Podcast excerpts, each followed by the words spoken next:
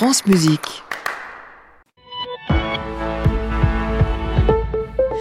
L'heure d'un point sur l'actualité avec Olivier Doré. Bonjour Olivier. Bonjour Jean-Baptiste, bonjour à toutes et à tous. Beaucoup moins médiatique que la COP 28, mais tout aussi importante. La 14e édition de la Convention internationale chargée de la conservation des espèces migratrices débute aujourd'hui dans la ville de Samarkand, en Ouzbékistan.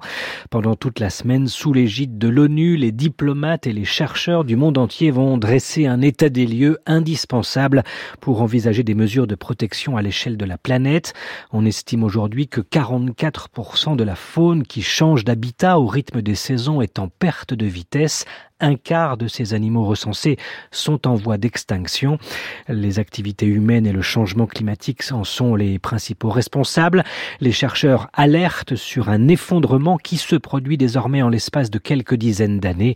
Ils espèrent que la convention de Samarkand débouchera sur des projets de coordination internationaux. Encore et toujours de meilleures conditions de travail. Les infirmiers et les infirmières de France sont appelés à se mobiliser aujourd'hui alors que le nouveau ministre de la Santé Frédéric Valtou, entame ce matin sa première semaine avenue de Ségur.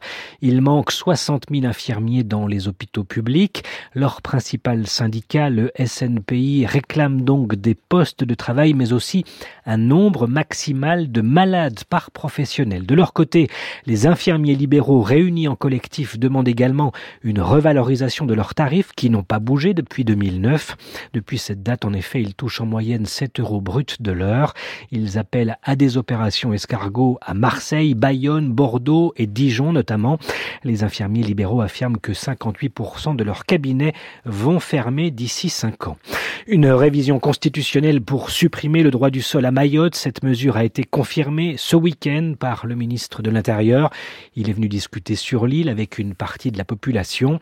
En échange de cette promesse, le principal collectif baptisé Force Vive s'est engagé à une levée rapide des barrages qui depuis près d'un mois maintenant paralyse la circulation et l'activité économique de l'île. Gérald Darmanin a également annoncé une nouvelle opération des forces de l'ordre pour lutter contre la délinquance et l'immigration illégale. La droite et l'extrême droite ont immédiatement applaudi les engagements du gouvernement.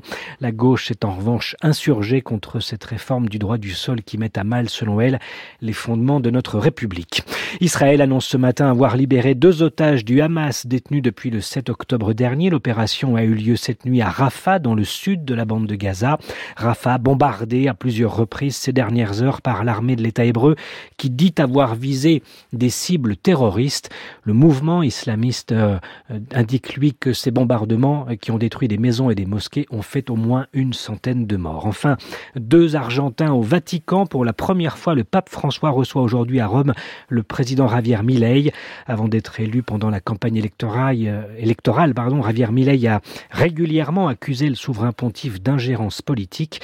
Depuis, le nouveau chef de l'État a quelque peu adouci ses propos. Les deux hommes devraient notamment évoquer aujourd'hui un possible voyage du pape dans son pays d'origine. Depuis son élection à la tête des catholiques, François n'est jamais retourné en Argentine. À suivre, Jean-Baptiste Urbain, le reportage de Bruno Duvic ou comment les barques des migrants de Lampedusa en Italie se transforment, pour certaines en tout cas, en instruments de musique. À réécouter sur francemusique.fr.